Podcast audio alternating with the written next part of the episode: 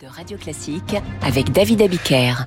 7h25, les coulisses de la politique avec David Doucan. Bonjour David. Bonjour. Flambée de violence à Marseille, avec en particulier la mort de Sokaina, cette jeune étudiante qui révisait chez elle quand elle a reçu une balle perdue en pleine tête.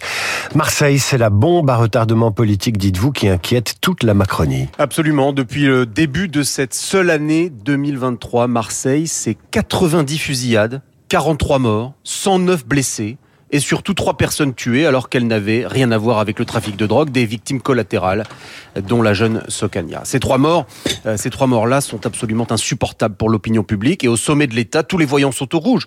Un haut responsable de la majorité me confiait hier avoir échangé sur le sujet avec un président à la fois furieux et inquiet. Et pour cause, Marseille, c'est le chantier d'Emmanuel Macron. C'est sa ville de cœur. Il s'y est rendu deux fois au gré de visites sur trois jours.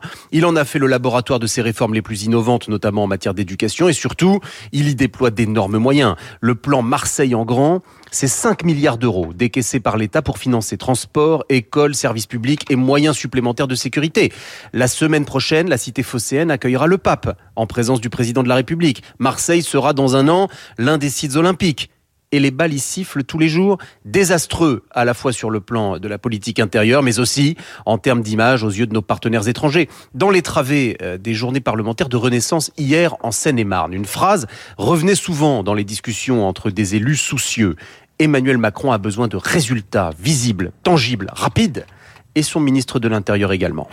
Des résultats, oui, car Gérald Darmanin, lui aussi, joue très gros à Marseille. Oui, Emmanuel Macron a en tête la trace qu'il veut laisser euh, dans l'histoire après deux quinquennats, mais pour Darmanin, c'est l'avenir qui est en jeu. Il a déclaré la guerre à la drogue. Les chiffres des arrestations et des saisies sont bons, mais que pèse-t-il politiquement quand une étudiante innocente prend une balle dans la tête? Un député très actif dans l'écurie Darmanin me disait lucide, Gérald sera jugé sur les résultats, pas sur les discours. Plus le temps passe, plus les faits divers choquants font la une de vos journaux, et plus la rentrée de Tourcoing paraît en décalage. Fin de citation. Macron, Darmanin, ils sont tous les deux dans la nécessité impérieuse de désamorcer la bombe politique à retardement qui est devenue Marseille et avec elle plus largement casser tout ce qui pourrait permettre à leurs adversaires de parler d'une France orange mécanique. Sinon, tout le reste risque de passer au second plan. Les coulisses de la politique que vous pouvez écouter également en podcast sur radioclassique.fr. À demain, David. Radio Classique, il est 7h28.